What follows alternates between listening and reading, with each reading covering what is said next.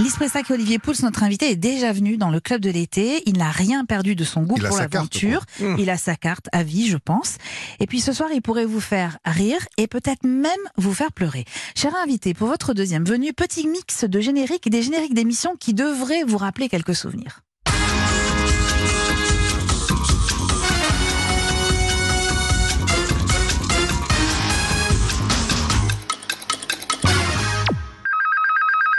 Allô Allô Ouais, c'est moi. Ah, ça va Ça va Ouais, cool. Oh, T'as vu ce qui se passe là Tout le monde en parle. Hein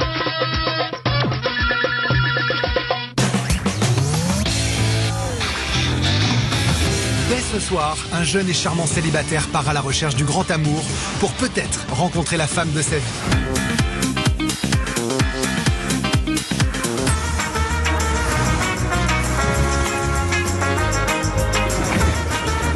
Stéphane Rothenberg. Bonjour, bonjour. Oui, alors c'est un peu confusant parce qu'il y a Et des oui. émissions que j'ai animées, mais d'autres Mais effectivement oui, où c'est j'étais un peu caché. On Voilà. va, on va, y- on va revenir euh, là-dessus euh, ensemble. Merci infiniment d'être de retour Bah, dans ce club de l'été. Vous étiez avec nous l'an dernier pour la 11e saison de Pékin Express et vous revenez pour la 12e, Ça marche toujours, Voilà. voilà. Bah, qui L'année débute. prochaine pour la 13e. qui débute ce soir sur M6. Alors avant qu'on évoque euh, cette 12e saison et ce que réserve cette saison en termes de surprise, quel générique vous avez reconnu? Alors, j'ai reconnu Turbo où j'étais chef d'édition. Ouais. Voilà. Ça a été un peu le début de votre carrière d'ailleurs, Turbo. Oui, en- euh, à la télé, oui. Oui. J'étais journaliste de presse écrite avant, effectivement, et j'ai fait, j'étais reporter à Turbo en 96, 17, voilà. Et puis après, j'étais petit chef à Turbo. Et, euh, et alors, il y a eu euh, Tout le monde en parle. Oui. Alors ça, c'est autre chose, parce Eh oui. qu'effectivement, je suis passé à France 2 en rédacteur en chef des magazines. Donc mon boulot, c'était de d'embaucher les animateurs et de- d'acheter les émissions. Voilà. Et donc, on Il y a. avait euh, eu Union Libre entre autres, voilà, mais et donc aussi tout le monde en avec l'équipe, dans laquelle, je euh, participais, voilà, on a on a décidé du retour de Thierry Ardisson à la télévision sur France 2 à l'époque, il était sur Paris Première, et euh, de de Christine Bravo. On a embauché Frédéric Lopez qui était euh, euh, Joker sur LCI. Enfin voilà, donc ça c'était une époque où derrière la caméra, bien avant d'être devant finalement. Euh, Qu'est-ce que euh, Bachelor bah, Ça c'est effectivement sur M6 euh, euh, mon mon émission de séduction, voilà, j'ai oui. animé, voilà, mais qui a été un grand succès à l'époque hein, sur sur M6. Qu'est-ce qu'il y a eu d'autre?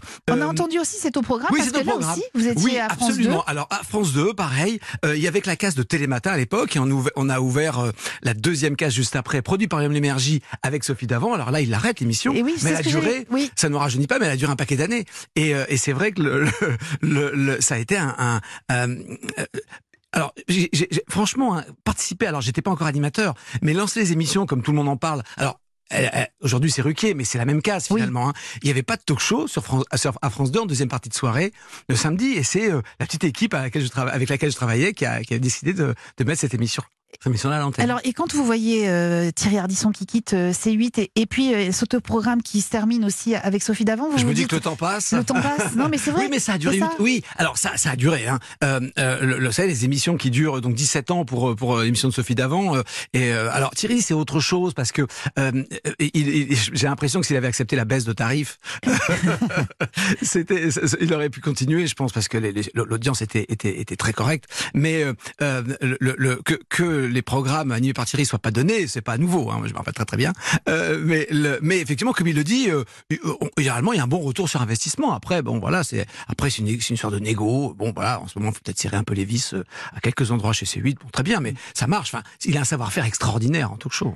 On a entendu deux autres génériques, celui de Saga, c'était sur TF1. Oui, alors voilà. Alors j'ai été, alors là pour le coup, c'est vraiment, j'ai été producteur aussi euh, de, de télévision, et c'est vrai que euh, j'ai produit Saga qui a été créé par Jean-Louis Remilleux et produit par Jean-Louis Remilleux, mais ensuite, bah, il a vendu sa boîte de prod, et puis moi j'ai été chargé, j'ai été à la tête de la société. Je l'ai pas racheté, j'étais employé, hein, voilà, dirigeant employé, euh, voilà.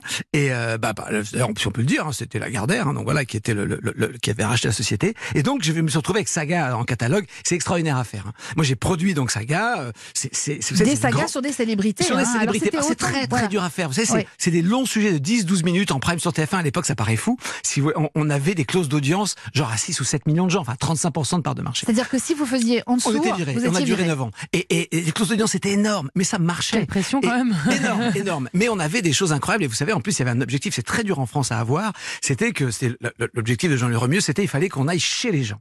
Euh, son modèle, c'était Paris Match et euh, de- le, le magazine. Et donc, il dit voilà, il faut qu'on fasse le Paris Match de la télé, euh, les pages People. Hein, donc, et donc, et donc, on aille vraiment chez les gens, qu'on fasse des longs portraits, qu'on ait au minimum trois jours avec la personne. C'était très difficile. Et on a fait, on a été chez Sean Connery, euh, sa maison dans les Bahamas. On a été et c'est très dur de faire ça, même avec des stars internationales. C'est plus facile avec les stars internationales, très très dur avec les stars françaises de- d'être chez eux. Comme à euh, chaque le- fois. ça peut On paraître entend discours voilà, ça peut paraître ça. ridicule, Oui. mais le Graal, ben voilà, parce que Jean-Le Remieux était le créateur du programme, il disait, et en plus, je veux qu'on voit la chambre. Ah, c'était la chambre. Parce que Est-ce les que vous aimeriez avoir une équipe de télé trois jours chez vous euh, qui, Oui, rentre dans voilà. votre chambre Mais je comprends très bien c'est très difficile. Et, et le, le, mais les, gens sont curieux de savoir, etc. Et en plus, alors si on peut voir la chambre, parce que tu vois, tous les rêves Moi, je sont croyais que c'était la salle de bain. Je sais pas Oui, pourquoi. non, non, mais voilà. Et alors parfois on Moi, je préfère pas, la hein. cave. Voilà, voilà. Mais non, non, mais alors, je, je- c'est un genre compliqué. Je sais bien qu'on le regarde toujours avec. Attention, c'était pas des paparazzades, hein, c'était des sujets, etc. euh, voilà, où on parlait de, de la carrière de la personne chez elle. Et euh, oh, on s'est on s'est vraiment bien marré. C'est très dur à faire, mais c'est super. Et on a également entendu le générique de Top Chef. Oui. Parce Ah bah qu'il y a oui. deux grandes marques euh, de M6 que vous portez, qui sont chance. Pékin Express et, Top Chef, on est Oui, d'accord Oui, oui, oui, oui, bah oui, j'ai cette chance. Top Chef 10 saisons, Pékin 12.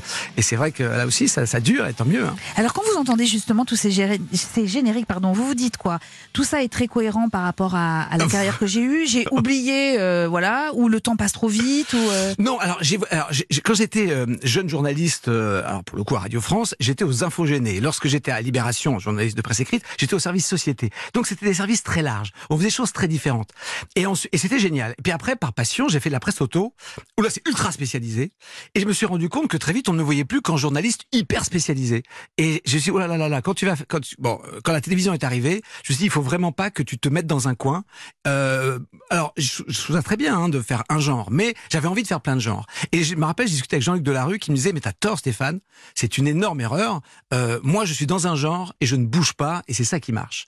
Et euh, qu'il était dans un genre très éclectique déjà à l'intérieur. oui, mais il était, il est- voilà, je suis dans, je- j'interviewe des gens Oui. du quotidien dans des émissions de témoignage. Ah oui, quand Voilà. il était à C'est- voilà. pardon. Oui, mais c'est plus large que l'automobile quand même. Oui, c'est un Je, peu... je suis d'accord. c'est ce que je disais.